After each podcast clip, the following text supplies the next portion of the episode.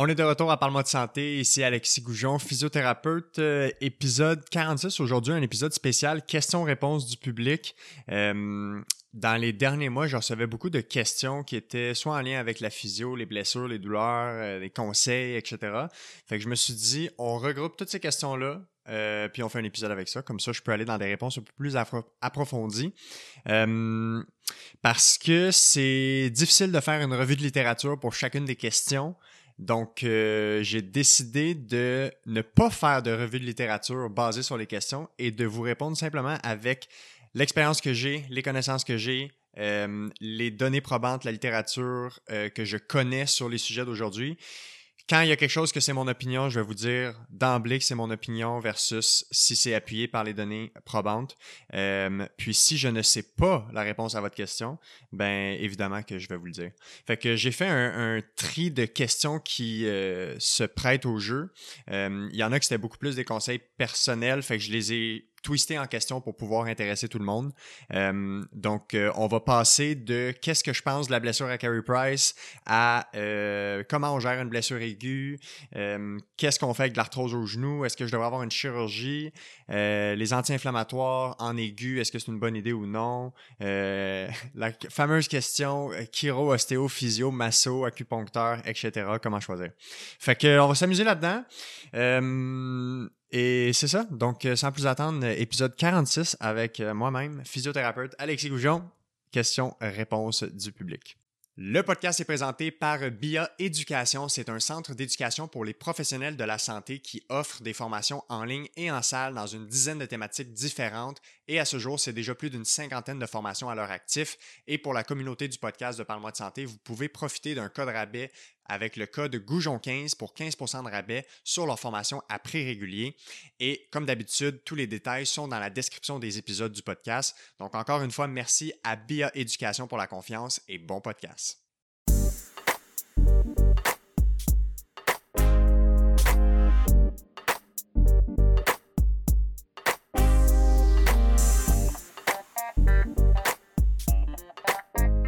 OK, alors on passe ça. Euh, ce que j'ai fait, dans le fond, je vais séparer les questions en deux parties. Il y a, des questions qui sont vraiment plus euh, d'intérêt général pour tout le monde, euh, qui risquent d'intéresser les gens en général. Puis il y avait des questions que j'ai reçues qui étaient beaucoup plus euh, pointues, physio, physio geek, peut-être plus professionnelles de la, santé musculo-squelettique. fait que ces questions-là, je vais les garder pour la fin. Comme ça, les gens qui veulent juste écouter les réponses par rapport aux questions qui intéressent un peu tout le monde ou les questions plus d'allure générale, je vais pouvoir vous dire quand ces questions-là terminent, puis vous allez pouvoir terminer l'épisode ou continuer si ça vous tente d'écouter les, questions physio-geek jusqu'à la fin. Euh, voilà, donc euh, on passe ça comme ça. Puis je, c'est un défi que je me lance de parler tout seul au micro parce que c'est bizarre. Puis c'est pour ça d'ailleurs que je regarde pas trop la caméra pour les gens qui écoutent sur YouTube.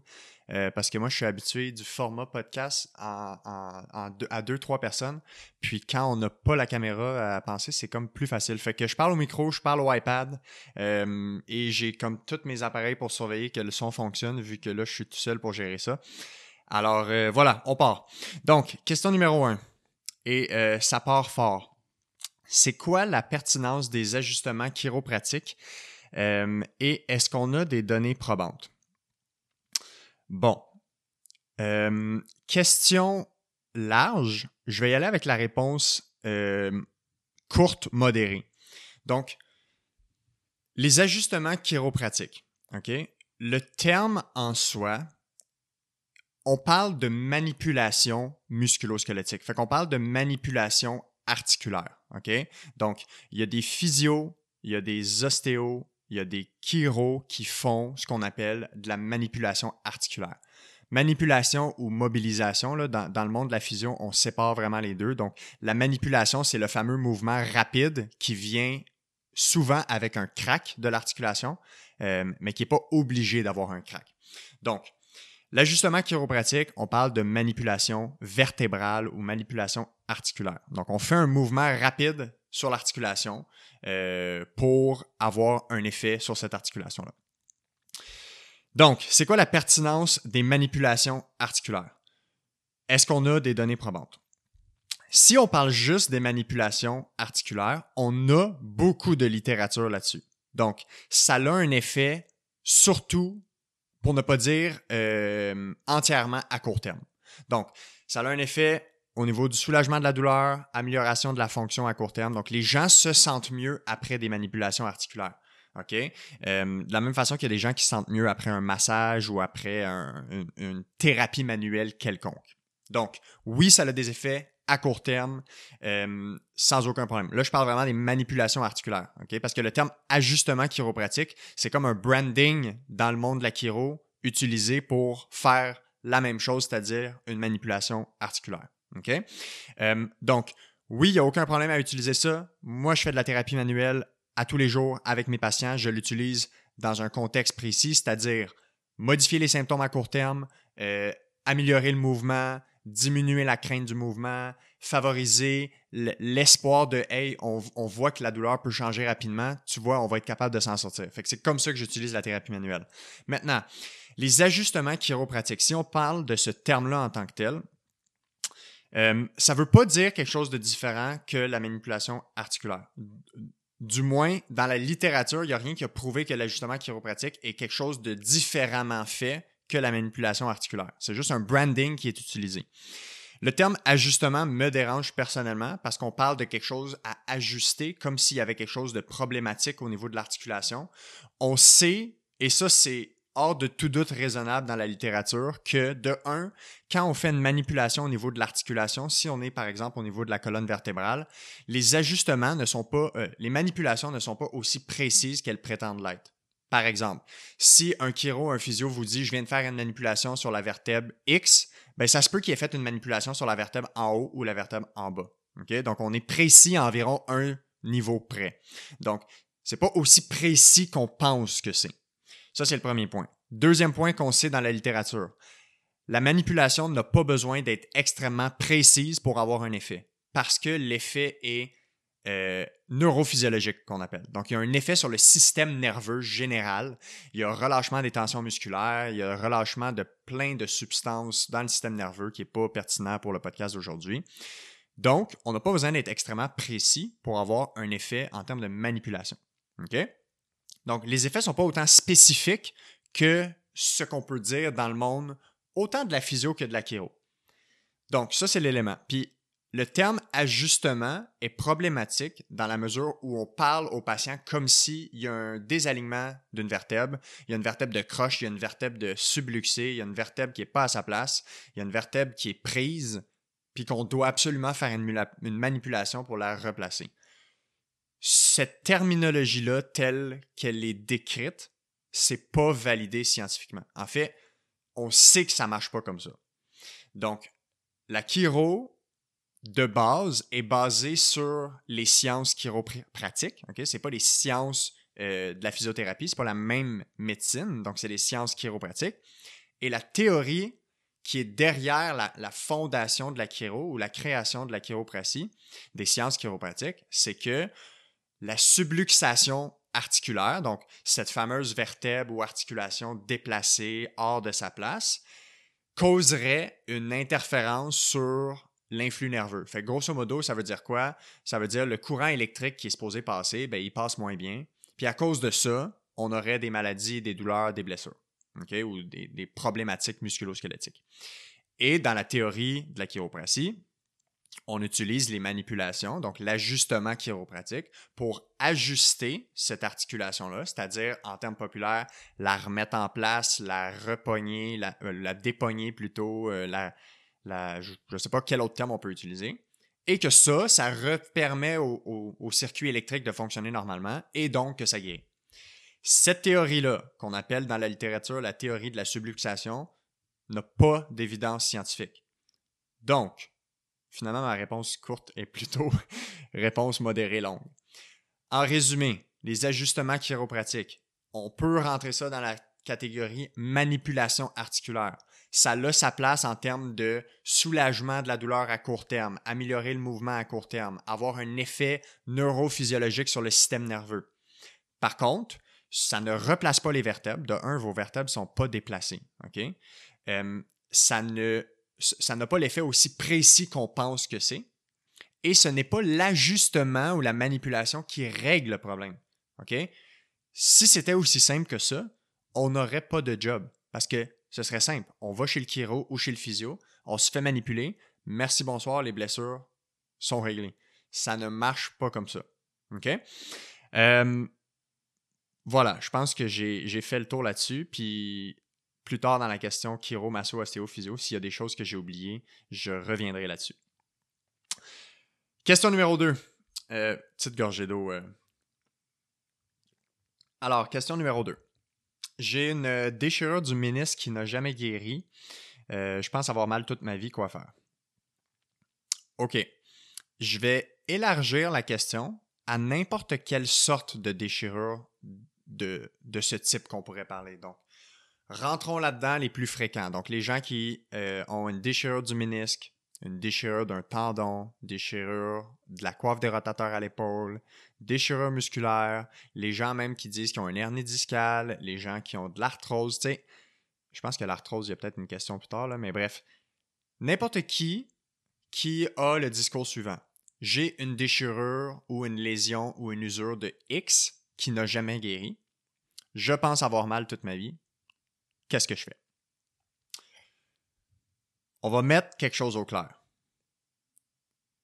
Le moment où vous êtes mais là, je dis vous, là, mais prenez pas ça directement, là, mais n'importe qui qui se sent concerné, parce que c'est tellement un message important, là, je répète ça à chaque jour en clinique.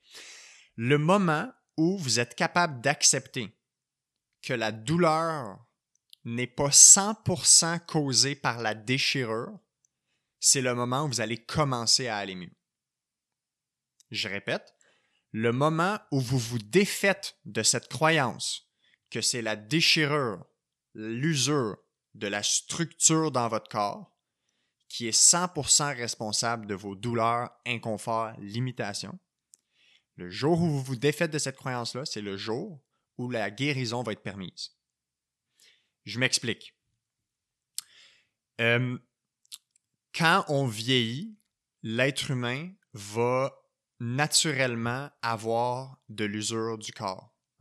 Comme toute chose qui existe. On, use à travers le temps. C'est pas une mauvaise chose, c'est pas négatif, c'est le processus naturel. Il euh, y en a qui vont user plus rapidement, entre guillemets, puis il y en a qui vont user moins rapidement. Tout le monde, un jour ou l'autre, va avoir de l'arthrose quelque part dans le corps. Tout le monde. C'est 100%. C'est anormal de ne pas avoir de l'arthrose quelque part dans le corps à un certain âge. OK? Donc, c'est un passage obligé. Des déchirures de ménisques, il y a une majorité des gens qui vont avoir ça de façon progressive, sans traumatisme, sans blessure directe. Euh, une déchirure d'un tendon à l'épaule, c'est une majorité de gens qui vont avoir ça dans leur vie. OK? C'est pas tout le monde qui va avoir mal il y a une grande partie de ces blessures ou de ces, de usures-là qu'on peut appeler dans la population asymptomatique, donc chez les gens qui ont pas mal. OK? Dans ma clinique, à chaque semaine, je rencontre des gens qui ont toutes sortes de ces affaires-là. Déchirure de X, euh, usure, arthrose de telle articulation. Et pour le même degré d'arthrose au genou, par exemple, parce que c'est l'arthrose au genou qui est la plus fréquente, c'est le genou qui, a le plus d'arthrose comme articulation, la plus grande incidence ou prévalence. Euh, pour un même degré d'arthrose, donc si on dit qu'on a de l'arthrose modérée, peu importe ce que ça veut dire, qu'on voit à la radiographie, j'ai vu des gens avec de l'arthrose modérée courir des marathons. J'ai vu des gens avec de l'arthrose modérée euh, faire des Ironman. J'en ai vu jouer au tennis. J'en ai vu qui ont de la misère à marcher un kilomètre. J'en ai vu avec des cannes. Puis j'en ai vu en chaise roulante. Je répète, pour un même degré d'arthrose qu'on appellerait modéré. Comment on peut être à l'aise de résumer l'expérience de la douleur de ces personnes-là au simple fait que c'est de l'arthrose modérée? Comment expliquer que pour un même degré d'arthrose, il y a des gens en chaise roulante qui ont mal constamment, qui sont pas capables de faire leur quotidien, puis que tu en as d'autres qui ont aucune douleur qui font des Ironman? Peu importe l'âge, 40 à 100 ans, peu importe. La morale de l'histoire, c'est que la structure qui est blessée, c'est un seul élément parmi les centaines d'éléments qui expliquent pourquoi quelqu'un a mal. Donc, quand on résume, que ce soit vous-même, que vous vous résumez à dire j'ai une déchirure de X et donc j'ai mal, quand un professionnel de la santé vous dit vous avez une déchirure de X, c'est ce qui explique pourquoi vous avez mal, c'est une vision extrêmement restreinte et complètement non scientifique de voir l'explication d'une douleur. Donc, peu importe la déchirure, la blessure, la lésion, l'usure, il y a toujours quelque chose à faire. Ce n'est pas la structure en tant que telle qu'on a besoin de cibler. C'est souvent ce qu'ils vont essayer de faire en chirurgie. Cibler la structure problématique. On remplace le genou. On répare le ménisque. On répare le tendon. C'est un autre sujet, mais je pourrais vous parler pendant des minutes, des heures, des, des différences euh, très peu significatives qu'on voit avec ces chirurgies-là quand on, quand on analyse au niveau euh, populationnel en général. Il y a des indications très claires pour ces chirurgies-là. Il y a du monde qui bénéficie très clairement de ces chirurgies-là. Ce n'est vraiment pas la majorité des gens. OK? Euh, donc, quoi faire avec ces blessures-là? Ben, trouver un bon physiothérapeute, un, une physiothérapeute qui va être capable d'aller au-delà de la blessure physique, puis de vous évaluer dans votre ensemble, puis de regarder c'est quoi les facteurs qui expliquent votre douleur. Parce que si vous avez suivi les différents épisodes du podcast, vous commencez à comprendre que la douleur, c'est expliqué par beaucoup plus de choses que simplement une blessure structurelle. Et ce physiothérapeute-là va être capable de vous accompagner dans un plan de match qui aborde tout ça. Donc, ça, c'est la chose la plus importante à comprendre. Et je sais que c'est difficile de se départir de cette croyance-là parce que ça nous accroche à une raison de, justifier notre douleur. C'est tellement anxiogène d'avoir mal et de ne pas être capable de mettre le doigt sur la cause et de ne pas être capable d'avoir un coupable, de dire c'est lui le coupable de ma blessure, de ma douleur, j'ai une déchirure au ménisque. Mais chaque semaine en clinique, j'ai une conversation avec des patients, des patientes, pour leur amener ma vision de la chose sur le fait que tant qu'ils ne se départissent pas de leur croyance, que leur déchirure est la cause unique de leur douleur, ils ne vont pas guérir, ne vont pas aller mieux. Puis quand je dis guérir, il faut définir guérir. Guérir ne veut pas dire la structure est réglée, la structure n'est plus blessée.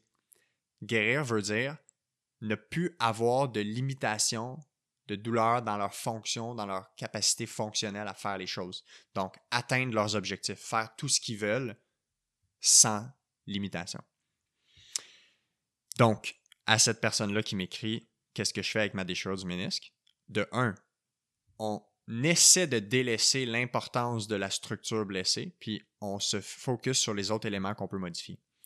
Je fais une nuance sur les déchirures traumatiques. Parce qu'il y a certaines blessures traumatiques, quand ils ont un, mécanisme franc, qui vont bénéficier d'une chirurgie ou qui vont plus fortement expliquer pourquoi il y a de la douleur. Donc, si je me coupe le bras avec un couteau aujourd'hui puis j'ai mal, ce serait absurde de croire que la coupure n'a aucun lien avec ça.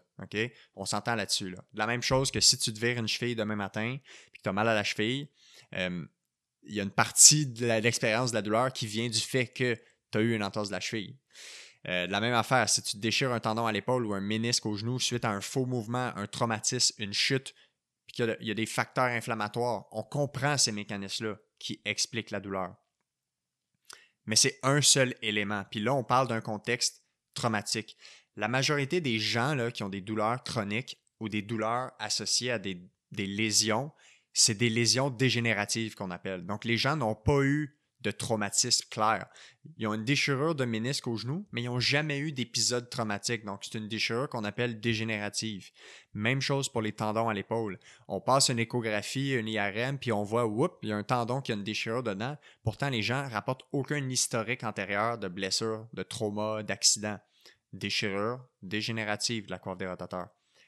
C'est différent, ces deux éléments-là. OK? Donc, il y, a, cette nuance-là euh, importante à faire. OK. Prochaine question. Je fais du CrossFit et de la randonnée. Et quand je suis essoufflé, ça active mon anxiété et je fais des crises d'anxiété parfois. Est-ce que tu as des trucs? Je pense pas que je suis la meilleure personne placée pour parler d'anxiété. C'est pas l'expertise d'un physiothérapeute. Clairement, l'anxiété euh, est un facteur très, très, très fortement corrélé aux douleurs, aux douleurs chroniques ou à l'expérience de la douleur. Euh, fait que je dois parler d'anxiété avec mes patients, euh, assurément. Mais à ce moment-là, si on parle de, de ce cas précis, il euh, faudrait consulter en psychologie ou en psychothérapie ou quelqu'un qui, a une expertise dans la gestion des crises d'anxiété.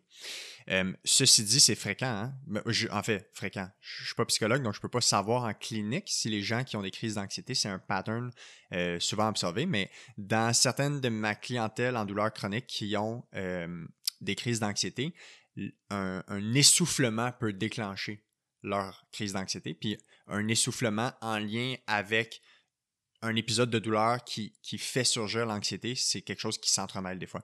Fait que, hum, mais grosso modo, mes trucs personnels pour le stress, l'anxiété, c'est à peu près tout ce qui est en lien avec l'épisode que j'ai fait sur le stress avec Catherine Raymond, épisode 28, je crois, hum, parce que ce sont des façons scientifiques de gérer le pic d'anxiété et de stress à court terme.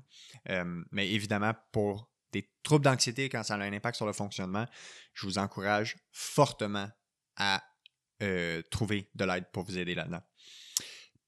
Parenthèse sur l'anxiété et la douleur. Si vous avez un trait de personnalité euh, ou une, prédisposition à l'anxiété, dans les traits de personnalité, il y a des gens qui cotent pour un trait de personnalité anxieux sans nécessairement avoir un trouble d'anxiété généralisée. Mais les gens qui ont cette prédisposition à l'anxiété, je vous le dis, c'est un challenge pour vous, la douleur et les douleurs chroniques. Euh, parce que on, on est dans ce fameux système d'alarme du cerveau qui détecte les menaces. Donc, l'anxiété, on peut la voir en aigu ou la réponse de stress comme un détecteur de menaces. Euh, la douleur est un détecteur de menaces. Ce n'est rien d'autre qu'un détecteur de menaces. Et donc, les gens qui ont une prédisposition anxieuse détectent plus facilement les menaces et donc, tu devineras qu'ils détectent plus facilement ou ils vont être plus à l'affût de leurs sensations corporelles et donc plus enclins à sentir et à expérimenter de la douleur. OK? Ces gens-là ont plus de difficultés à se sortir de leurs épisodes de douleur. Ces gens-là ont des épisodes de douleur prolongés. Parce que on n'est pas capable de contrôler le cerveau à dire rassure-toi, ça va bien, t'es pas en train de mourir, ton, ton genou n'est pas déchiré. Mais quand l'anxiété prend le dessus dans un contexte de blessure et de douleur, l'anxiété peut être la plus grande barrière à la guérison. Et donc, à ce moment-là, pour les gens qui ont cette prédisposition-là, votre meilleure intervention sur votre blessure et votre douleur, c'est probablement de la gestion de votre anxiété. Encore faut-il qu'on soit dans cette catégorie-là pour se sentir euh, concerné à ce niveau-là. Voilà. Donc, euh, gestion de l'anxiété, un immense outil pour les douleurs, les douleurs chroniques. Ensuite, euh, je prends des gorgées de café en passant entre les, entre les questions avant que le café soit froid. Comment gérer une blessure aiguë? OK. Ça, euh, tout le monde devrait connaître les éléments de réponse à cette question-là. Parce que c'est peut-être pas 100% des gens qui vont avoir un épisode de blessure aiguë, mais assurément un épisode de douleur soudain, inexplicable, sans raison, Au moins une fois dans notre vie, on va avoir ça, tout le monde. Peut-être à quelques exceptions près. Donc, blessure aiguë, OK? On va répondre d'abord à la question de il y a eu réellement une blessure aiguë, OK? Puis ensuite, on va répondre à la question de il y a une douleur nouvelle soudaine sans avoir eu de blessure. Puis là, il ne faut pas que j'oublie de revenir à la deuxième partie de la question. Parce que je suis tout seul puis il n'y a personne pour m'aider à y penser. Donc, comment gérer une blessure aiguë? On va définir blessure aiguë d'abord. Vous vous virez la cheville, vous vous tombez, vous vous virez le genou, vous avez fait un faux mouvement, vous êtes barré dans le dos, euh, vous avez tourné la tête vite, vous êtes barré dans le cou, euh, vous avez levé quelque chose de lourd, ça l'a tiré dans votre épaule, dans votre coude, vous êtes tombé sur la main, peu importe. Blessure aiguë. On a un événement traumatique clair, s'ensuit de la douleur et euh, une possible phase inflammatoire. Les étapes à suivre, OK, sont celles de ce qu'on appelle maintenant le Peace and Love. Donc, l'acronyme Peace and Love, c'est le nouvel acronyme qui régit comment on devrait gérer les blessures. Puis là, je vais nuancer, OK, parce que le Peace and Love, c'est vraiment développé pour les blessures au tissu mou. Donc, on parle de entorse de cheville, tu sais, les ligaments, entorse de cheville, euh, entorse au genou, ou un claquage comme une atteinte musculaire. Donc, claquage musculaire, euh, élongation, étirement musculaire. Donc, quand on a une nouvelle blessure aiguë au tissu mou, euh, muscle, tendon, ligament, on applique le Peace and Love. Par contre, il y a des principes du Peace and Love là, qui s'appliquent vraiment à la gestion d'une nouvelle blessure aiguë, euh, peu importe le tissu. Donc, que ce soit euh, bloqué dans le dos, dans le cou, euh, déchirure à l'épaule, nouvelle, peu importe. Donc, étape numéro un. Ne pas paniquer. C'est très niaiseux, mais l'expérience qu'on vit dans la douleur aiguë est fortement influencée par le contexte, donc influencée par les gens avec nous, influencé par notre état émotionnel du moment, influencé par notre fatigue, notre niveau d'énergie, nos croyances, nos expériences passées. Et donc, euh, on voit que les gens qui paniquent ou ont de l'anxiété par rapport à la blessure qui vient d'arriver vivent plus de douleurs aiguës. That's it, that's all. C'est aussi simple que ça. OK? Donc, rester calme, c'est probablement la première bonne chose. Une fois qu'on a réalisé qu'on n'est pas en danger de mort, OK? Euh, ou en danger de se vider de son sang ou peu importe. Donc, ça, c'est la première chose. Puis, je ne vais pas détailler le Peace and Love au complet parce que j'en ai déjà parlé, euh, ceux qui s'intéressent, dans l'épisode 1 avec Blaise Dubois. On a parlé de course à pied. Puis, euh, dans le premier tiers de l'épisode, autour de la minute 25-30, on parle du Peace and Love, qui est la nouvelle façon de prendre en charge ces blessures-là de tissu. Donc, je vais juste parler de grandes orientations de comment on gère quand on vient d'avoir une nouvelle blessure. Donc, première chose, on panique pas. Deuxième chose, on va voir le bon professionnel si on suspecte quelque chose de grave. Genre, vous pensez que vous avez eu une luxation, donc une dislocation, il faut aller voir un médecin, clinique médicale. Vous pensez que vous avez eu une fracture, il euh, faut aller voir quelqu'un dans, le, monde médical. Maintenant, ça tombe bien, les physios, quand ça vient d'arriver dans les trois premiers jours, peuvent prescrire une radiographie pour éliminer une fracture. Donc, je vous rappelle, les physios sont formés pour déterminer, selon l'historique, est-ce qu'il y a un risque de fracture ou non, et référer pour une radiographie. Par contre, en ce moment, la loi est restreinte à un délai de 72 heures. Donc, si ça fait moins de trois jours que vous avez eu votre trauma, le physio peut vous prescrire une radiographie. OK? Ça, c'est la première chose. Mais sinon, vous allez voir un médecin, il va vous prescrire une radiographie, il va vous passer une radiographie on veut s'assurer qu'il n'y a rien de cassé, rien de grave, OK? Donc, mais ça, je pense que la majorité des gens, c'est comme déjà euh, naturel pour eux, là, quand ils pensent qu'il y a quelque chose de cassé, ils vont, ils vont aller voir le médecin ou, le physio ou peu importe. Là. Euh, fait que c'est peut-être plus ce qui nous intéresse, comment gérer une nouvelle blessure aiguë quand on sait qu'il n'y a rien de grave, on ne sait pas euh, luxer quelque chose, on ne sait pas fracturer quelque chose. Fait qu'on s'est probablement plus fait comme une entorse, OK? Entorse à la cheville ou genre un claquage musculaire, quelque chose comme ça, ou barré dans le dos. Tu sais, barré dans le dos en général, c'est en lien avec les structures du dos, fait que ce soit un entorse ou peu importe comment on veut appeler ça. Alors, étape 1, ne pas paniquer. Étape 2, La phase importante, OK, c'est les 24 à 72 heures. À partir de la minute zéro où on a eu la blessure jusqu'à l'heure 72, donc les trois premiers jours, c'est la phase inflammatoire aiguë. La phase inflammatoire dure à peu près pas plus que ça. 48 heures, 72 heures.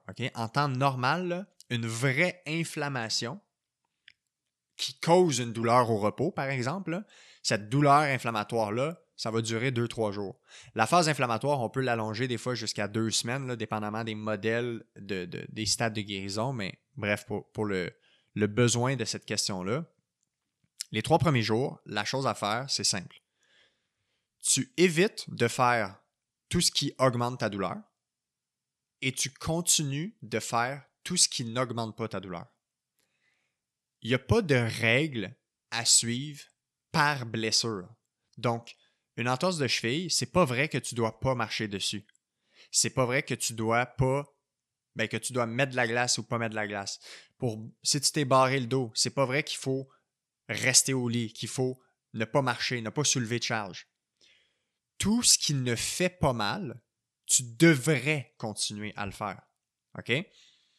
Puis la façon de comprendre ça, c'est assez logique. La douleur, c'est un signal d'alarme. OK? Rien d'autre. C'est un signal qui te dit attention, je crois qu'il y a peut-être quelque chose de pas correct dans ton corps qui vient de se passer. C'est une hypothèse de ton cerveau qui te dit potentiellement qu'il y a quelque chose de blessé. Va donc juste comme porte attention à ça. Dans un contexte de trauma, c'est logique. Il y a eu un trauma, une cheville virée, il y a une douleur, on sait comment associer ça. Il y a un lien entre les deux.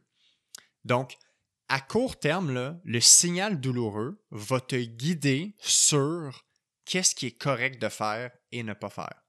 Par exemple, tu t'es viré la cheville, puis marcher dessus, ça fait mal. Ben, temporairement, un, deux, maximum trois jours, tu vas moins marcher dessus.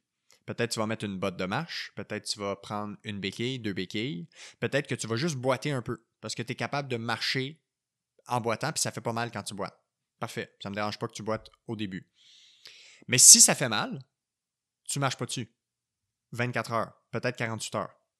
Donc, la première phase, c'est aussi simple que ça. Tu fais tout ce qui fait pas mal, tu arrêtes de faire ce qui fait mal. Là où il y a une nuance importante.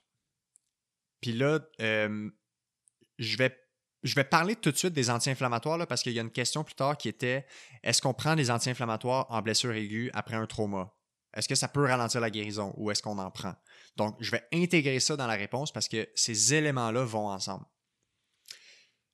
La douleur que tu ressens que tu as un trauma, elle est parfaitement. Euh, elle est le signal parfait que tu as besoin pour savoir qu'est-ce que tu as le droit de faire et qu'est-ce que tu n'as pas le droit de faire. OK? Puis là, on va nuancer. Ça, c'est dans un système nerveux normal. Il y a des gens qui ont des pathologies ou des dysfonctionnements de leur système nerveux qui font qu'ils ont une expérience de douleur complètement disproportionnée.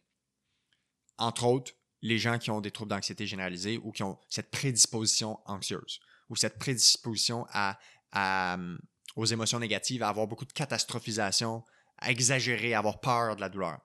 Donc, ça, ce serait à part, OK? Mais en temps normal, vous pouvez vous fier au niveau de douleur que vous avez pour déterminer si vous pouvez ou non faire quelque chose. Votre cerveau va vous donner le bon signal. Par contre, si on prend des anti-inflammatoires, des antidouleurs, n'importe quoi qui bloque le signal douloureux, ça se peut qu'on on fuck un peu le signal douloureux, puis qu'il devienne plus fiable. OK? C'est pas euh, extrêmement clair dans la littérature si on doit ou non prendre des anti-inflammatoires quand on a une blessure aiguë. Fait que je vais vous donner les points que, euh, que je suis à l'aise de donner avec la littérature actuelle, puis je vais vous dire les points sur lesquels c'est encore incertain. Donc, mes conseils que je donne à mes patients qui ont une euh, douleur aiguë par rapport aux anti-inflammatoires. Moi, ça, c'est ma règle générale, puis je pense que c'est une règle qui est en, en fait, c'est une règle qui est en lien avec euh, la littérature des, des anti-inflammatoires pour les douleurs aiguës. Si avec les bons conseils, la bonne gestion du stress mécanique, donc par exemple modifier euh, la marche pour avoir moins mal, arrêter temporairement d'utiliser ton bras pour prendre des charges parce que ça fait mal. Donc, si avec la gestion de la charge et les bons conseils, et la réassurance, puis d'être calme, puis de ne pas, de pas paniquer, si avec ces éléments-là, tu es capable de contrôler le niveau de douleur pour fonctionner, donc faire les choses que tu as besoin de faire au quotidien, et bien dormir, moi, mon conseil ou ma recommandation à mes patients, c'est de ne pas prendre d'anti-inflammatoire à ce moment-là. Ou ne pas prendre d'antidouleur, Tylenol, relaxant musculaire et compagnie. Pourquoi? Parce qu'on a de la littérature qui nous dit, sur les anti-inflammatoires spécifiquement, qu'à court terme, on sait que ça aide à réduire l'inflammation et la douleur, mais qu'à cause du fait qu'on bloque la réponse inflammatoire, on pourrait nuire à la réparation des tissus sur le long terme. Je vous dirais qu'il y a beaucoup de littérature là-dessus. Par contre, la littérature semble être différente selon les groupes auxquels on s'adresse. Par exemple, juste brièvement comme ça, chez les enfants, il semble avoir moins d'effets néfastes pour les anti-inflammatoires dans une phase aiguë à court terme, quand on les utilise sur quelques semaines, deux à quatre semaines par exemple. Euh, par contre, chez les personnes plus âgées, donc les adultes, et encore plus les personnes âgées, et encore plus les femmes que les hommes, il semble y avoir une réponse aux anti-inflammatoires qui peut nuire euh, à la guérison des tissus mous sur le long terme. Donc là, tissu mou, je reviens à la guérison du ligament après une entorse ou euh, la guérison d'un muscle euh, suite à un claquage ou une élongation. Donc, la morale de l'histoire pour les anti-inflammatoires en phase aiguë, c'est que quand on fait une intervention X pour le monde médical, donc par exemple, prendre un anti-inflammatoire, c'est une intervention. On, joue avec le phénomène naturel. Il faut avoir euh, le fardeau de la preuve qu'on va, on va au minimum ne pas nuire, puis qu'on a possiblement plus d'effets positifs que si on faisait rien. C'est-à-dire ne pas prendre l'anti-inflammatoire. Et avec les anti-inflammatoires, pour une blessure aiguë, surtout les tissus mous, on n'a pas cette science-là. Donc, au contraire, on a une tendance dans la littérature à dire il y a des groupes à risque qu'on ralentisse leur guérison sur le long terme puis qu'ils soient moins bien dans deux, trois mois, qui vont être bien maintenant, mais qui vont être moins bien dans deux, trois mois. Ça semble varier selon les groupes d'âge, selon le sexe même, donc ça semble plus compliqué. La morale de l'histoire, puis quand je forme des médecins, des résidents, des infirmières en lien avec l'utilisation des anti-inflammatoires, la seule raison pour laquelle je parle de ça, c'est que avant, c'était une norme. Tu as une blessure aiguë, tu prends des anti-inflammatoires, des relaxants musculaires, that's it, that's all, tu te poses pas la question, puis ça passe. La raison pour laquelle je parle de ça, c'est qu'il faut au moins se poser la question si la personne en a besoin. Donc, ce n'est plus assez d'assumer que trauma égale anti-inflammatoire. Il faut vraiment se poser la question, se demander si la personne peut s'en passer et si avec les conseils, les bons conseils de gestion aiguë, elle est capable de fonctionner et de bien dormir.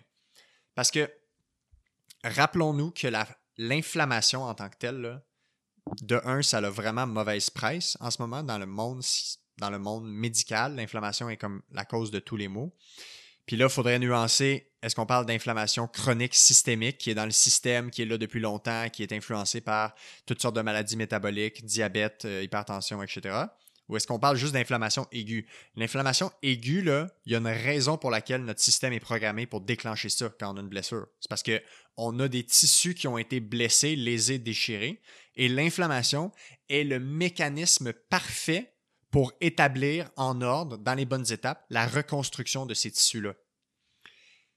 Si on prenait un microscope et qu'on allait dans les tissus juste après une blessure, on verrait qu'il y a plein de cellules que leur job, c'est d'être des ouvriers pour réparer ce qui vient d'être cassé.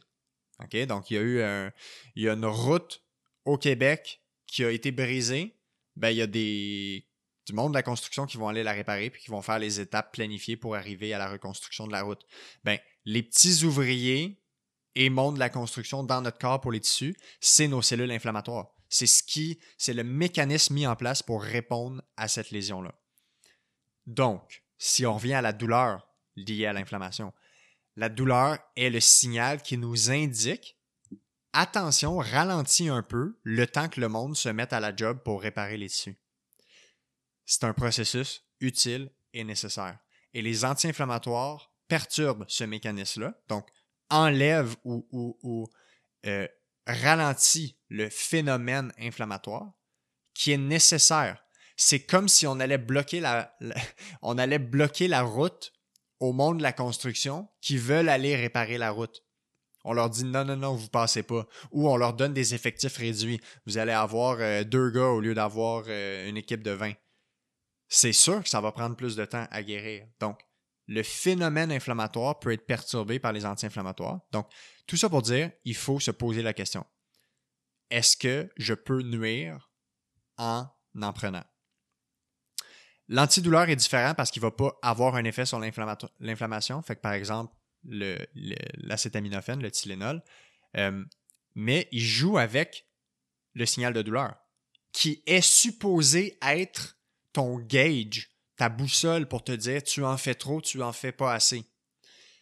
Si on perturbe ce signal-là, comment on fait pour mettre en place la bonne dose de stress mécanique sur nos tissus pour favoriser la guérison? Donc, c'est comme ça qu'on doit penser maintenant quand on parle d'anti-inflammatoires et de blessures aiguës. Euh, donc, les deux premières étapes, restez calme. Les, les premiers jours, continuez de faire ce qui va bien, ce qui fait pas mal, on arrête tout ce qui fait mal. Et parenthèse sur les anti-inflammatoires, longue parenthèse d'ailleurs. J'interromps le podcast deux petites secondes pour te parler de la liste VIP du Black Friday de BIA Éducation. Ils font une vente de 25% de rabais dans le cadre du Black Friday pour leur formation en ligne seulement. Et si tu veux t'inscrire sur cette liste VIP, tu peux avoir un 5% additionnel sur cette vente. Donc pour t'inscrire, tu peux simplement suivre le lien dans la description de l'épisode d'aujourd'hui du podcast. Après ça, dès que la douleur au repos est disparue, c'est-à-dire, tu n'as pas de douleur la nuit, tu es au repos, tu pas mal, ça veut dire que la douleur liée à l'inflammation est majoritairement partie. Ça devrait prendre un, deux, trois jours en temps normal. OK? Puis vous remarquerez, la majorité du temps que vous avez une douleur, elle arrête d'être constante après un, deux, trois jours. Elle est encore là quand tu mets du poids dessus, par exemple, quand tu fais ton mouvement qui fait mal. Mais la douleur qui est là au repos disparaît. Quand cette douleur au repos disparaît, on devrait déjà commencer à mettre de la charge dessus. Donc, ça veut dire quoi? Tu t'es fait une entorse de cheville. Je suis désolé, je reviens à l'entorse de cheville, c'est juste parce que c'est tellement fréquent, puis c'est l'exemple parfait. Puis c'est l'exemple tellement mal géré où les gens passent une semaine à pas mettre de poids, ils passent deux mois dans la glace. J'exagère un peu, là. Euh, donc, entorse de cheville, ça vient d'arriver. Tu as mal constamment pendant 24-48 heures, ça élance, c'est désagréable, mais whoop, tu n'as plus de douleur au repos tu commences à remettre la charge progressive. Donc, tu commences à remarcher un petit peu plus. Tu commences à faire tes activités au quotidien. OK? Donc, c'est, pas compliqué. Si c'est une épaule, ben, tu commences à réutiliser ton bras, tu fais la vaisselle avec, tu transportes tes assiettes avec. Peut-être que tu prends pas tes sacs d'épicerie puis tu t'en vas pas faire du gyps au plafond, là. Peut-être pas le temps, mais tu commences à mettre la charge. Après un ou deux ou trois jours, c'est beaucoup plus rapide que ce que le monde font habituellement. Et bien humblement, je crois que la mauvaise gestion de la phase aiguë, c'est probablement un des plus grands facteurs de risque euh, à la douleur qui persiste. Les gens qui ont une entorse de cheville, puis que ça reste pendant des années, ça n'a aucun sens que ça reste, OK? Si on fait les bonnes choses.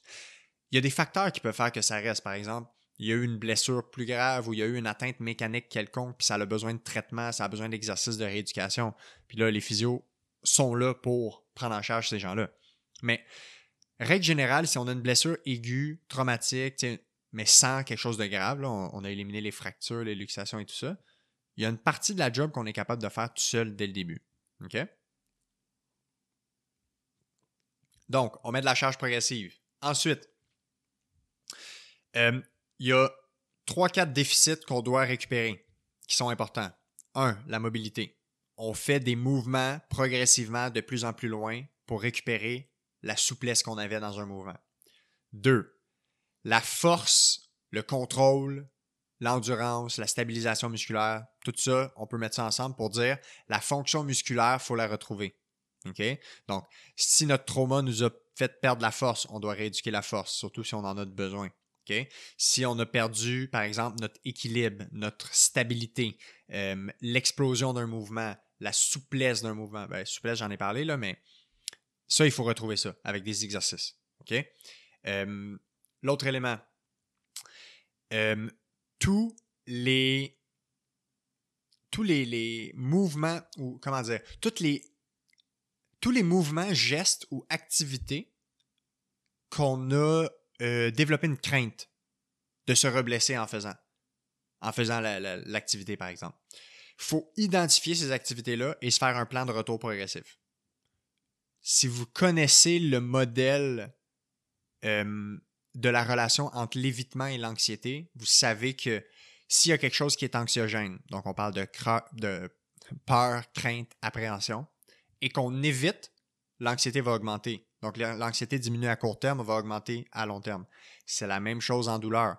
Si vous êtes euh, faites une entorse de cheville, j'en reviens à l'entorse, en courant en trail dans le bois, je vous garantis que les prochaines fois que vous allez être en trail, vous allez être plus euh, peureux, vous êtes plus lent, vous allez être plus hésitant.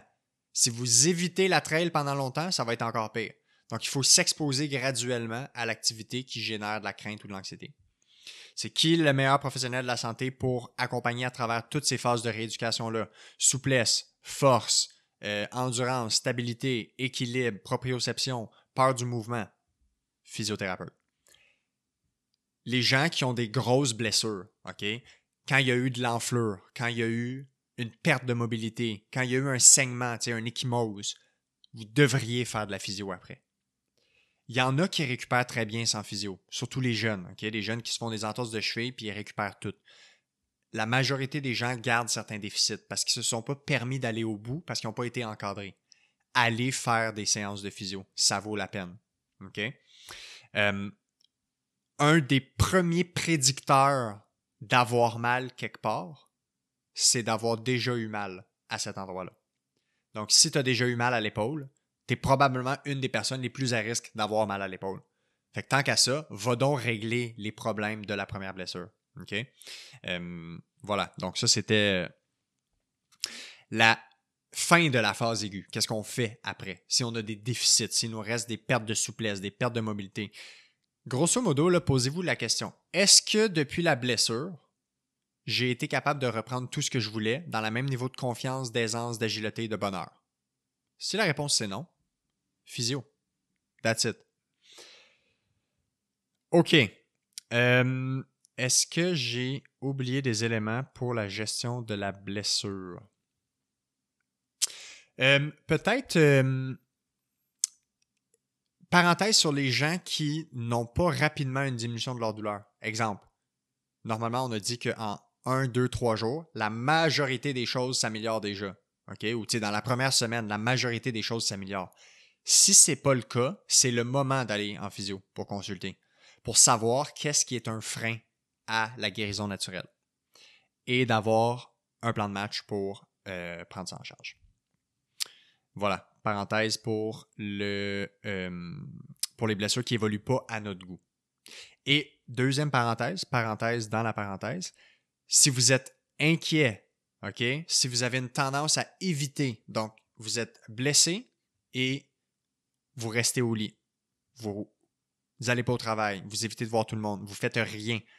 Donc, de l'extrême évitement, de l'alitement ou de la, de la grosse peur, de la crainte, quand on a des pensées du genre mon Dieu, je vais avoir ça toute ma vie, mon Dieu, euh, je vais être handicapé, euh, je vais jamais être capable de guérir, des hauts niveaux de douleur, ça là, allez consulter en physio.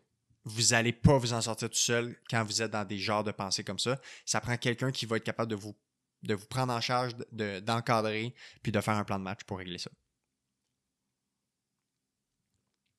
OK. Je suis désolé si vous m'entendez avaler les gorgées de mon café dans le micro. Euh, prochaine question. ce serait cool un épisode sur le blood flow restriction. C'est pas vraiment une question, c'est plus un commentaire. Donc, euh, euh, bon, blood flow restriction, je sais pas c'est quoi la restriction. Euh, je sais même pas c'est quoi le terme en, français, mais c'est quelque chose qui est de plus en plus étudié où ils vont faire de l'entraînement musculaire en privant le muscle de, de, son sang, par exemple, donc d'oxygène. fait que par exemple, on pourrait mettre pas un garrot, là, mais un genre de genre de garrot autour de la cuisse pour faire des exercices de renforcement de la cuisse.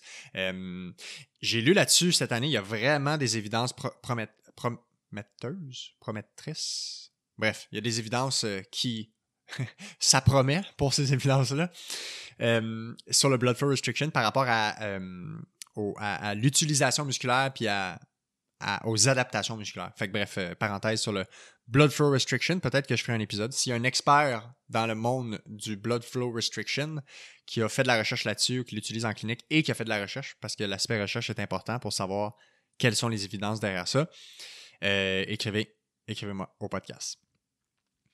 Prochaine question. J'adore la prochaine question.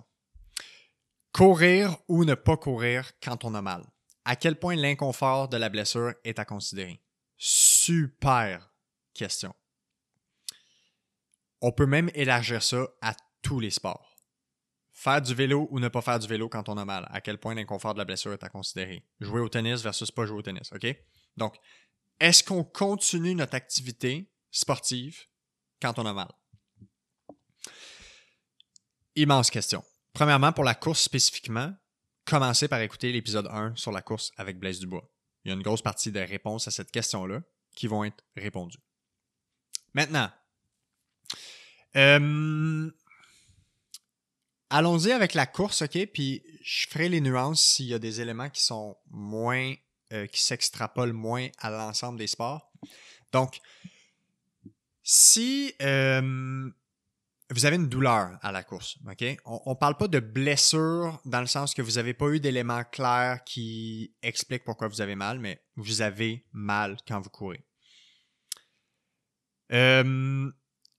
Je vous dirais que les mes critères que j'utilise en clinique pour déterminer si on arrête ou non la course, c'est très rare hein, que je dois arrêter quelqu'un de la course, très très très rare il y a beaucoup trop de professionnels de la santé qui enlèvent les gens de leur sport, qui les retirent de leur sport.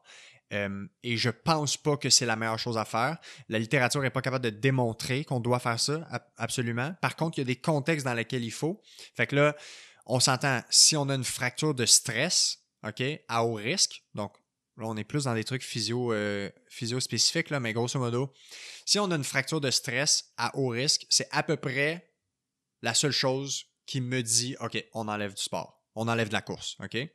Mais à part les fractures de stress là, à haut risque, parce qu'il y a des fractures de, stress à bas risque qu'on peut simplement traiter par une bonne charge, euh, une quantification du stress mécanique. Mais si c'est une fracture de stress à bas risque, c'est sûr que j'arrête. Euh, à haut risque, pardon. Comment on fait pour savoir ça? Bon, euh, investigation radiologique précoce, il euh, faut un bon examen clinique, il y a, des, fractures qui sont identifiées comme étant haut risque versus bas risque dans la littérature.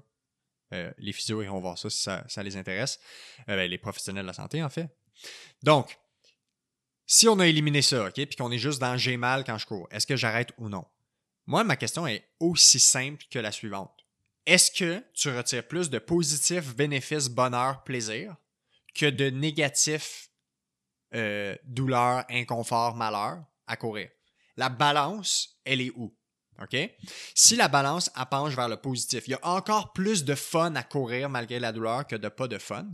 Moi, j'ai aucun problème à continuer à courir en parallèle à faire un programme de réadaptation pour rééduquer le problème. Fait que, faut évaluer c'est quoi la cause de la douleur. Est-ce qu'il y a un aspect biomécanique? Est-ce qu'il y a un aspect de technique de course? Est-ce qu'il y a un aspect autre? Peu importe. J'ai aucun problème à faire les deux en parallèle. Si c'est égal, OK, il y a autant de négatifs de ça me gosse, j'ai mal, c'est pas le fun, que de positifs. Euh, on, risque de faire une adaptation de la course. Donc, on va adapter euh, le volume, les paramètres. Par exemple, on pourrait faire de l'entraînement fractionné. Donc, au lieu de courir en continu, on pourrait faire des intervalles marche-course. OK?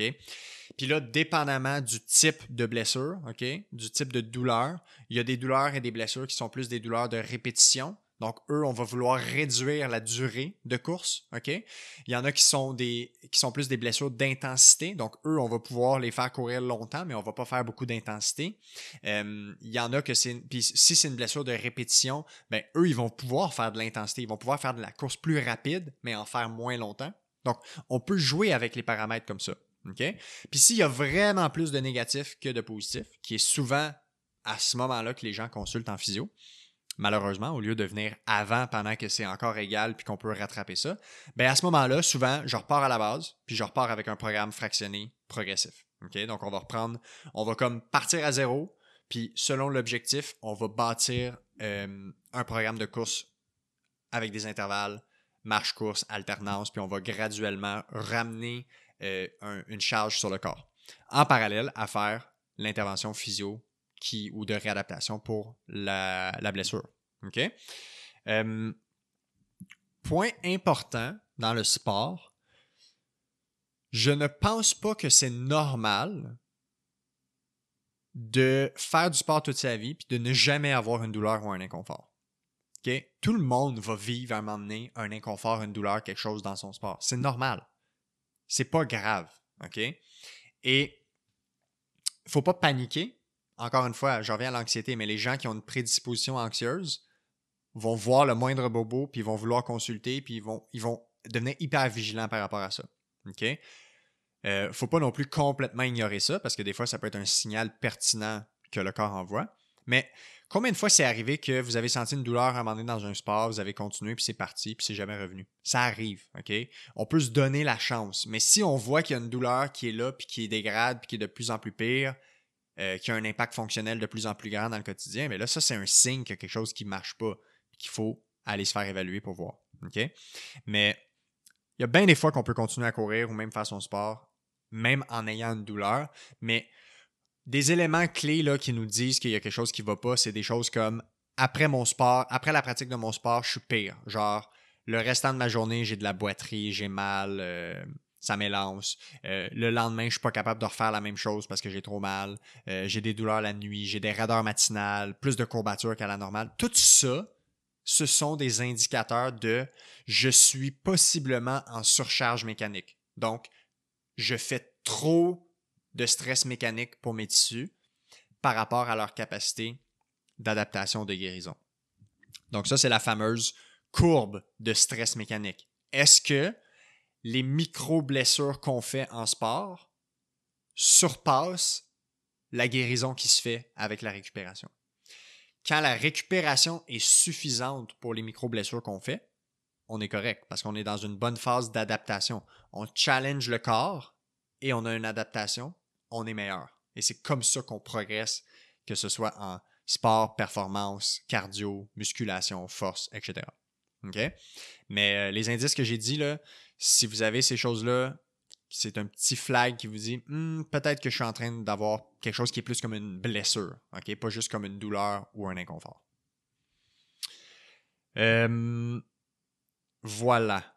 Mais honnêtement, là, je me permets de, de dire soyez franc, si vous consultez un professionnel de la santé, puis que il vous arrête le sport sans vous expliquer pourquoi c'est nécessaire de le faire, posez la question. Parce que dans ma pratique, c'est vraiment rare que je dois dire à la personne d'arrêter. j'ai parlé des fractures de stress, c'est un élément, mais c'est vraiment, vraiment rare. Donc, la majorité du temps, on peut moduler l'entraînement, moduler le sport pour faire une approche en parallèle. OK? Donc, ça prend des bonnes raisons. C'est trop facile de dire T'as mal en courant, arrête de courir. Pour moi, un professionnel qui fait ça, c'est un professionnel qui veut pas se prendre le temps d'évaluer puis de régler le problème. OK? On s'entend. S'il y a une raison justifiable médicale d'arrêter le sport, on est, on est, on est correct avec ça. Mais, tu sais, l'exemple classique que j'ai en tête, c'est mes patients qui se sont déjà fait dire, euh, par exemple, par un, chirurgien orthopédique, ben, tu as de l'arthrose dans le genou, tu devrais pas courir. arrête de courir, tu vas arrêter d'avoir mal. Pour moi, ça, c'est ne pas vouloir prendre le temps d'évaluer puis de régler le problème. C'est de dire, ah, on va pas se casser le bicycle pour régler un problème, on va juste dire, on va l'éviter. On peut courir avec l'arthrose au genou. Il n'y a aucun problème. Voilà, c'est la partie euh, course et arthrose. OK. Euh, là, je vois le temps. Ça fait une heure presque. Euh, d'habitude, j'ai des épisodes d'une heure et quart, une heure et demie, fait que ça me stresse pas si on va jusqu'à une heure et quart, une heure et demie. Si je vois qu'il y a trop de bonnes questions que j'ai pas pu répondre puis que ça déborde, euh, je vais peut-être juste enregistrer l'épisode d'un coup puis le diffuser en deux parties. À suivre. Donc, prochaine question. Quoi faire avec une blessure récurrente? Exemple, des entorses de cheville récurrentes. Je pense que je sais qui m'avait posé cette question-là, donc euh, j'espère que cette personne est à l'écoute de façon attentive. Qu'est-ce qu'on fait avec une blessure récurrente? Que ce soit une entorse de cheville ou. Tu sais, je ferai la précision aux entorses de cheville parce que c'est ça la question, là, mais une blessure récurrente, là, encore une fois, les gens ont. Les gens. C'est trop facile de dire ça, les gens. Euh, on a une conception de la blessure qui est complètement erronée. Parce que c'est quoi la définition d'une blessure? Est-ce qu'avoir mal, c'est une blessure? Est-ce qu'il faut une lésion pour avoir une blessure? Donc, quoi faire avec une blessure récurrente? Pour moi, ce que, que, que j'entends, c'est deux choses. Comme, comme, quoi faire avec une blessure récurrente du genre je me foule tout le temps les chevilles? OK, ça c'est une chose. Sinon, quoi faire avec une blessure récurrente? Je me suis foulé une cheville puis ma douleur revient tout le temps. Voyez-vous la différence? Donc, il y en a un qu'il y a réellement tout le temps une nouvelle blessure, la même. Par exemple, ça, c'est fréquent avec les claquages. Des gens, c'est surtout les sports de course là, ou d'athlétisme, les gens qui ont des claquages à répétition. OK? Blessure récurrente. Versus, j'ai mal au dos, puis ça revient souvent. Mais je me reblesse pas à chaque fois le dos, mais j'ai mal souvent. C'est deux trucs différents. Donc, commençons avec euh, la douleur qui revient.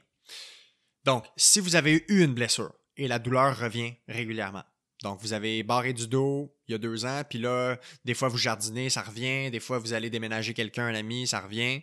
OK? On pourrait appeler douleur récurrente de la blessure, au lieu d'appeler ça blessure récurrente. Qu'est-ce qu'on fait avec ça?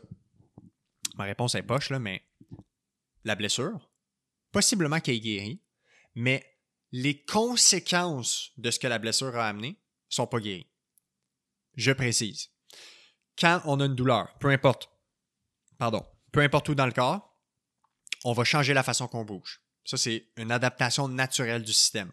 Il y a des muscles qui deviennent moins efficaces, qui arrêtent de travailler. Ben, qui arrêtent de travailler. Il y a des muscles qui deviennent sous-optimaux. Il y a des patterns musculaires, qui, euh, des patterns de mouvement. On va changer notre façon de bouger. Euh, on peut perdre la force, l'endurance, la souplesse. Tout ça, ce sont des conséquences de la blessure. Donc, on pourrait appeler ça une liste de problèmes à régler une fois qu'on a eu une blessure. Si vous n'avez pas réglé cette liste de problèmes-là, donc la blessure en tant que telle, elle est guérie, mais les conséquences que la blessure ont amenées ne sont pas réglées. C'est probablement ça le problème. Donc, il faut évaluer c'est quoi les déficits qui restent à régler par rapport à la blessure initiale et on règle ça. Si on règle ça, en général, on peut dire qu'on a fermé le dossier de la blessure, puis qu'on a adressé, qu'on a géré tous les éléments qu'on doit gérer pour régler le problème. OK?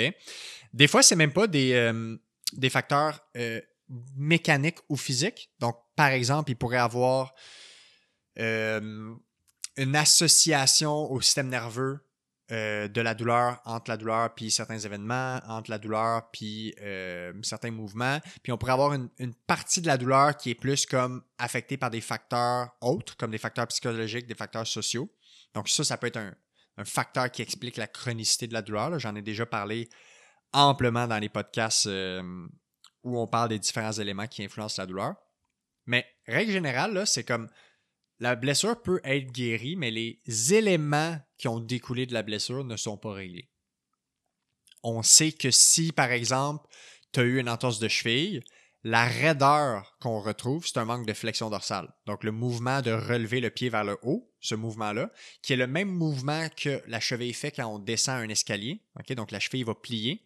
Euh, quand on fait un squat, quand on marche, quand on court, quand on monte un escalier, la cheville doit plier ce mouvement-là de flexion dorsale, c'est le mouvement qui est le plus souvent restreint.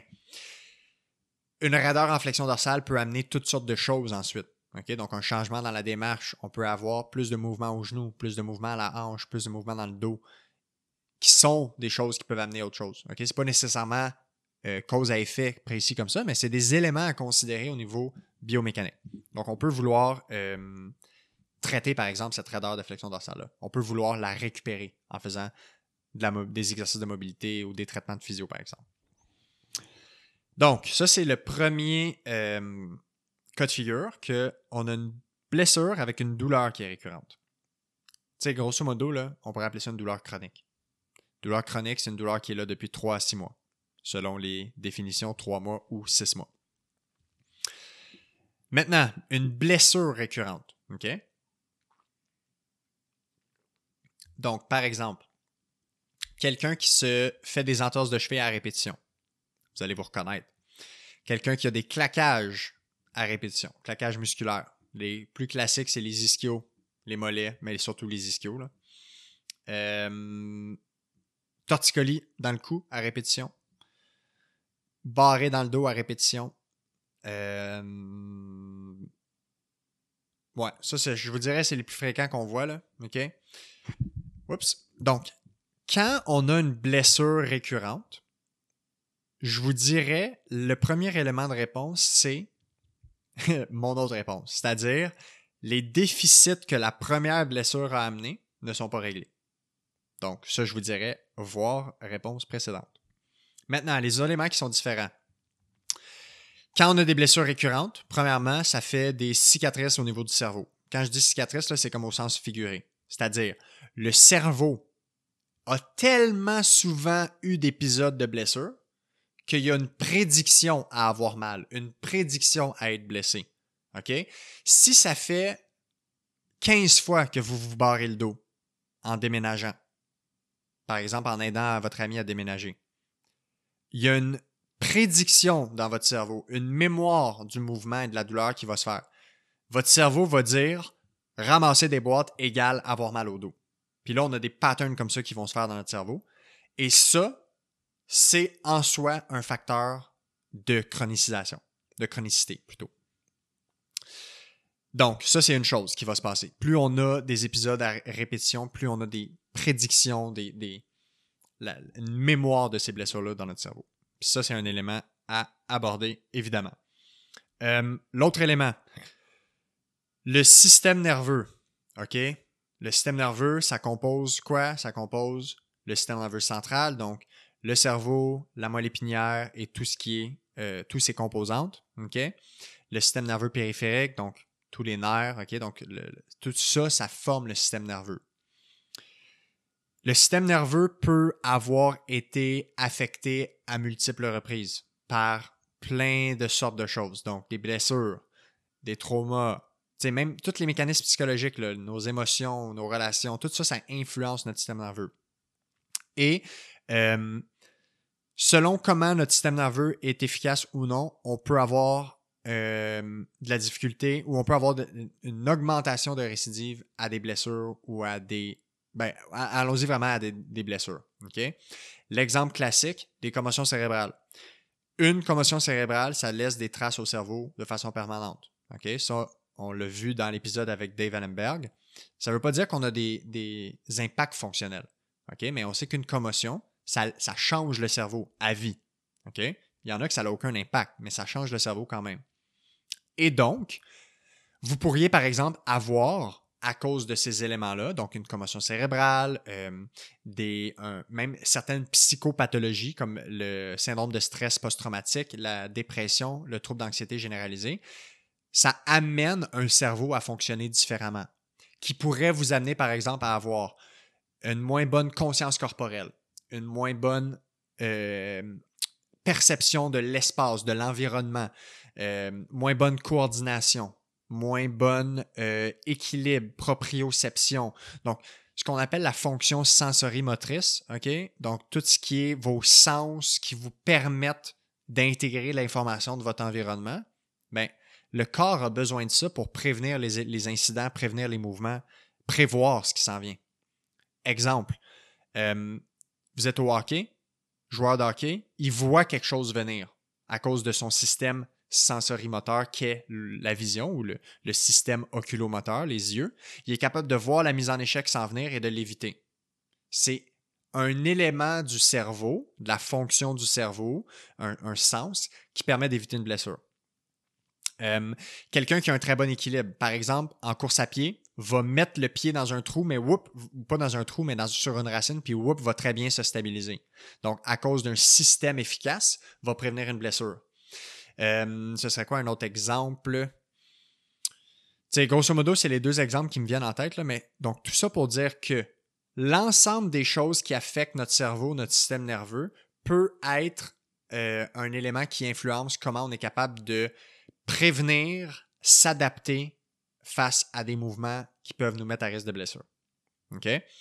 Et, par exemple, si on a eu des entorses de cheville à répétition, puis qu'on a une commotion cérébrale dans le passé qui a amené notre coordination ou notre équilibre ou notre temps de réaction à être moins bon, mais ben, ça peut amener un risque de récidive d'entorse de cheville. Et on pourrait extrapoler ça à, d'autres blessures. Euh, donc, ça, ce serait un des facteurs qui peut expliquer pourquoi on peut avoir des blessures à répétition. Donc, c'est vraiment complexe et multidimensionnel. Euh, si on parle précisément des entorses de cheville, un des plus gros prédicteurs de récidive d'entorse de cheville, c'est ne pas avoir récupéré la proprioception de la cheville. Donc, l'équilibre, la stabilité. Euh, donc, ça, c'est clairement quelque chose à entraîner après une entorse de cheville. Donc, l'équilibre sur une jambe, la capacité à sauter et se stabiliser. OK? Donc, il faut entraîner ça. Euh, sinon, qu'est-ce qui explique une blessure récurrente aux entorses de cheville ou des entorses de cheville à répétition? Tu sais, la sévérité de la blessure peut, avoir influencé ça. Si par exemple on a eu. Euh, là, on rentre des, des, trucs un peu plus euh, précis, là, mais par exemple une entorse haute à la cheville qu'on appelle, fait qu'une entorse au ligament tibiofibulaire. Ça, ça peut amener une intégrité de la stabilité de la cheville. Donc, si on n'a pas abordé ça, si on n'a pas traité ça, on peut avoir moins de stabilité à la cheville. Donc, on s'éloigne un peu des, des, trucs généraux, là, mais grosso modo, multiples facteurs qui peuvent expliquer les blessures récurrentes. Ah, autre élément, la force. OK? Donc, euh, si on n'a pas récupéré la force musculaire complète euh, ou la, la stabilité musculaire dans un mouvement et qu'on surcharge le mouvement ou qu'on on on fait le mouvement avec des muscles qui ne sont pas habitués, qui ne se sont pas réhabitués à faire le mouvement euh, de la bonne façon ou simplement avec la même stabilité, la même force, ben là, c'est comme si on demandait un peu, plus de, charge ou pour la même charge demandée, on a moins de capacité à répondre à cette charge-là. Donc, euh, ne pas avoir récupéré la force complète dans notre articulation suite à une blessure, ça peut être un élément aussi.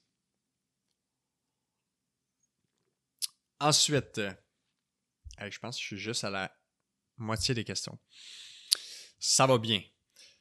Euh, pas mal sûr que ça va être en deux parties, cet épisode-là.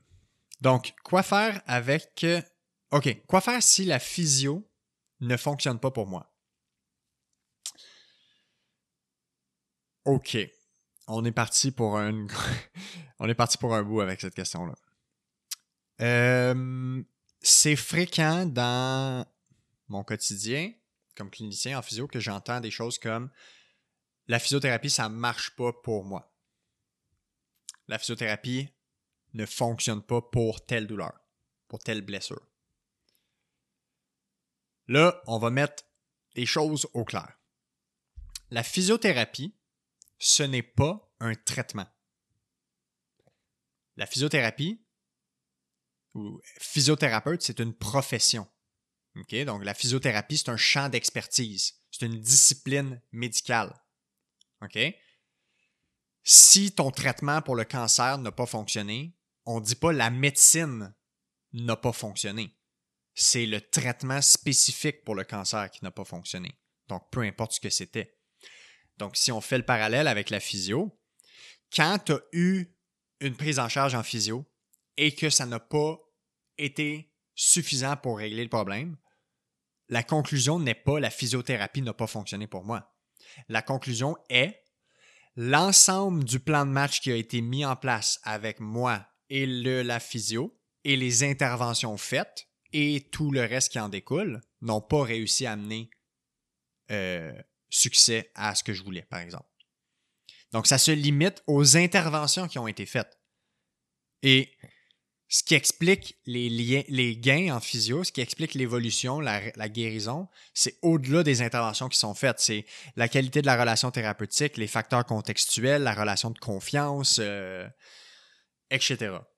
Donc, la physiothérapie, c'est pas une intervention. Les interventions, c'est ce qu'on fait en physiothérapie. Les exercices thérapeutiques, la thérapie manuelle, euh, les conseils, l'éducation, le, coaching, l'adaptation des entraînements, toutes les modalités de traitement qui sont utilisées. Donc, il faut nuancer ça. Maintenant, si, parce que ça, c'est facile à comprendre quand on compare avec ça, le fait que je fais tout le temps la même métaphore. Si vous avez un problème légal, puis vous allez voir un avocat, puis vous allez en cours, puis vous perdez la cause, est-ce que vous allez dire le droit ne fonctionne pas pour moi? Ou la défense par un avocat ne fonctionne pas pour moi ou ne fonctionne pas, point. Non, c'est lié à l'événement précis, ça n'a pas répondu aux besoins. On ne remet pas en question le droit, puis on ne va pas aller voir un comptable après ça pour régler le même problème de droit. On va aller voir un avocat qui est meilleur ou un avocat qui a une autre expertise si on veut régler le même problème.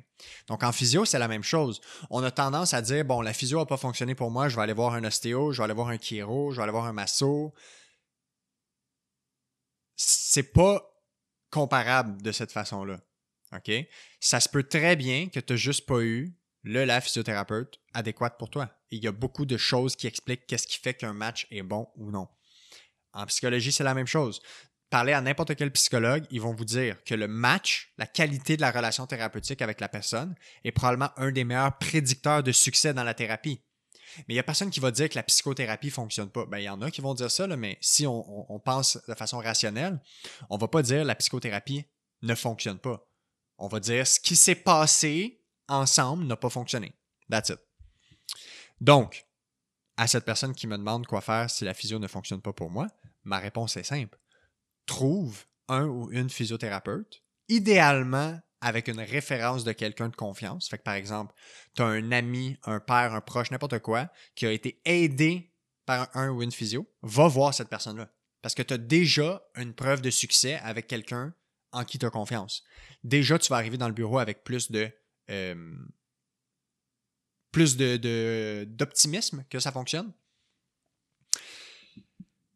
Il y a il passe pas une semaine euh, de travail pour moi sans que je reçois quelqu'un en bureau qui me dit des choses du genre Ouais, je pense pas que la physio va m'aider ou j'ai déjà vu de la physio, ça n'a pas fait grand chose. OK? Puis j'ai aucun problème à leur expliquer pourquoi c'est encore possible d'avoir un succès en physio, même si dans le passé ça n'a pas fonctionné. OK? En physiothérapie, il y a différentes approches de traitement OK? Il y a différentes. Euh, il y a différents. Pas courants de pensée, là, parce qu'on s'enligne. Il y en a quand même là, des différents courants de pensée, là, mais grosso modo, on s'entend souvent sur les mêmes choses. C'est juste que la façon de faire n'est pas exactement pareille tout le temps.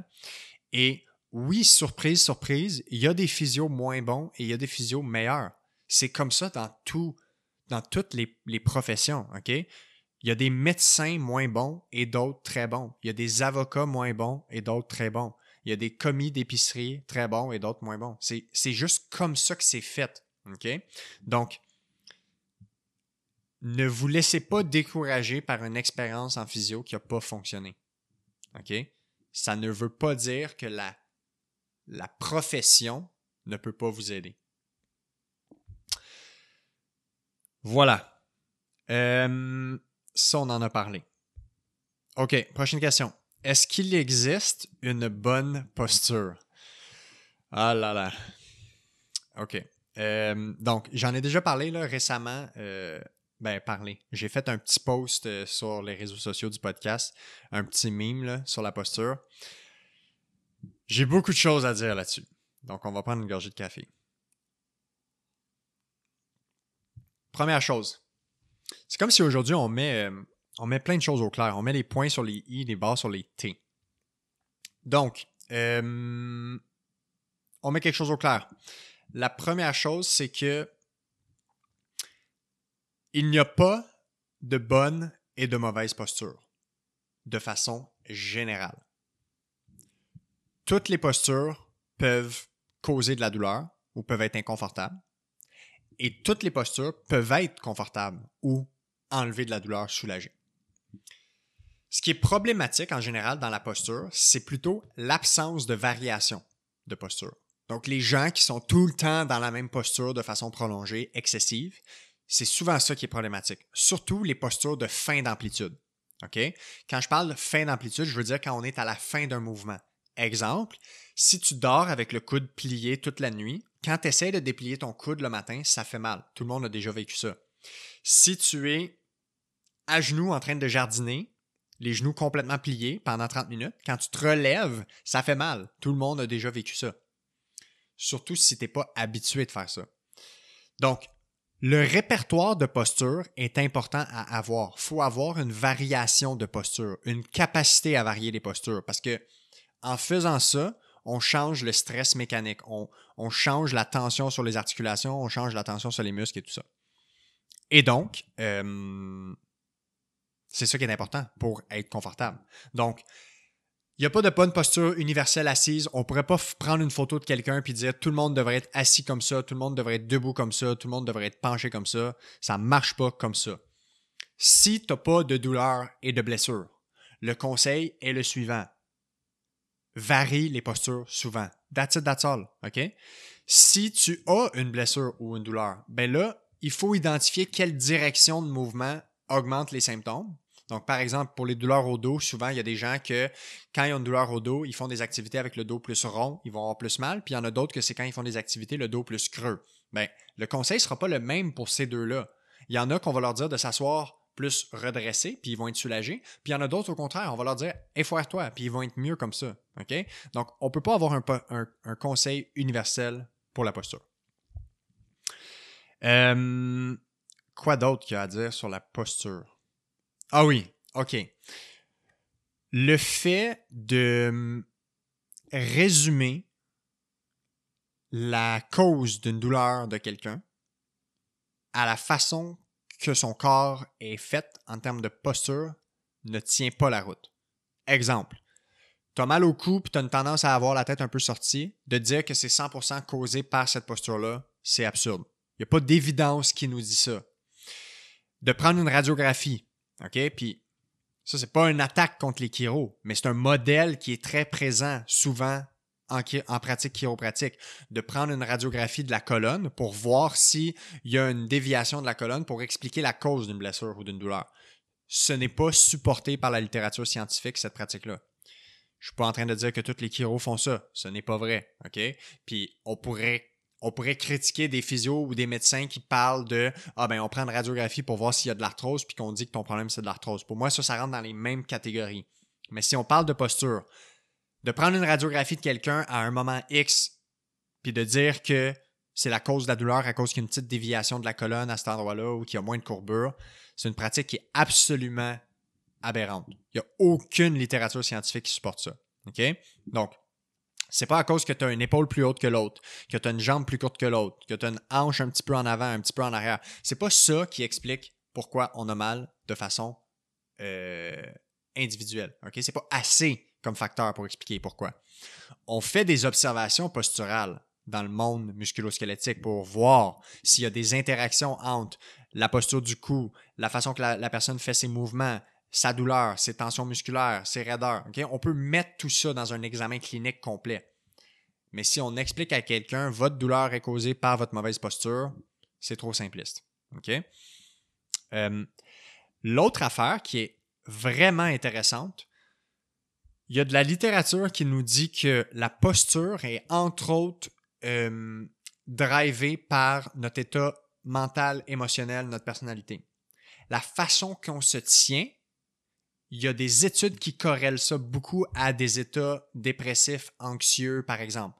OK? Donc, par exemple, les gens qui ont tendance à se, tenir le dos plus enroulé, les, épaules plus en bas, la tête plus vers l'avant, un peu plus fermé, il y a de la littérature qui montre que ça, c'est fortement corrélé avec un état plus. Euh, avec des émotions un peu plus dépressives. OK? Donc, il y a des liens entre la psychologie, l'état mental et la posture de quelqu'un. Donc, de dire que c'est strictement un lien entre la posture et la douleur, ça ne, ça ne, Ça ne fait pas l'état de la complexité totale de ce que c'est la posture. Donc, il faut juste réaliser qu'il y a plus d'éléments à considérer que ça. Voilà pour la posture. Euh, ça fait une heure et vingt que je roule ça, puis euh, il reste encore beaucoup de questions. Donc, ce que je vais faire, je vais faire une partie 2 ok, à l'épisode pour prendre le temps de passer à travers les questions de parler entre autres de la blessure à Carey Price qu'on n'a pas eu le temps de parler aujourd'hui, de parler plus de différences masso, chiro, physio, ostéo, euh, de parler de techniques de musculation au gym, euh, puis il y avait les questions plus spécifiques en lien avec la physio, comme par exemple, euh, c'est quoi les top 3 conseils lors de la première rencontre avec un patient, comment on, on fait la différence entre des exercices spécifiques, non spécifiques, comment travailler avec quelqu'un qui a de la fibromyalgie? Fait que c'est des exemples de questions qui restent. donc, ce sera partie 2 dans un prochain épisode tant mieux, ça fera un épisode de plus euh, pour les fêtes. Euh, donc voilà, merci d'avoir écouté pour ce premier épisode questions-réponses et euh, soyez à l'affût pour la suite, poursuite du questions-réponses, mais il reste d'avoir un épisode possiblement entre les deux. À voir, peut-être pas. Ça va voir, ça va dépendre du timing des épisodes pour les fêtes. Ok, c'est bon. Donc, à plus.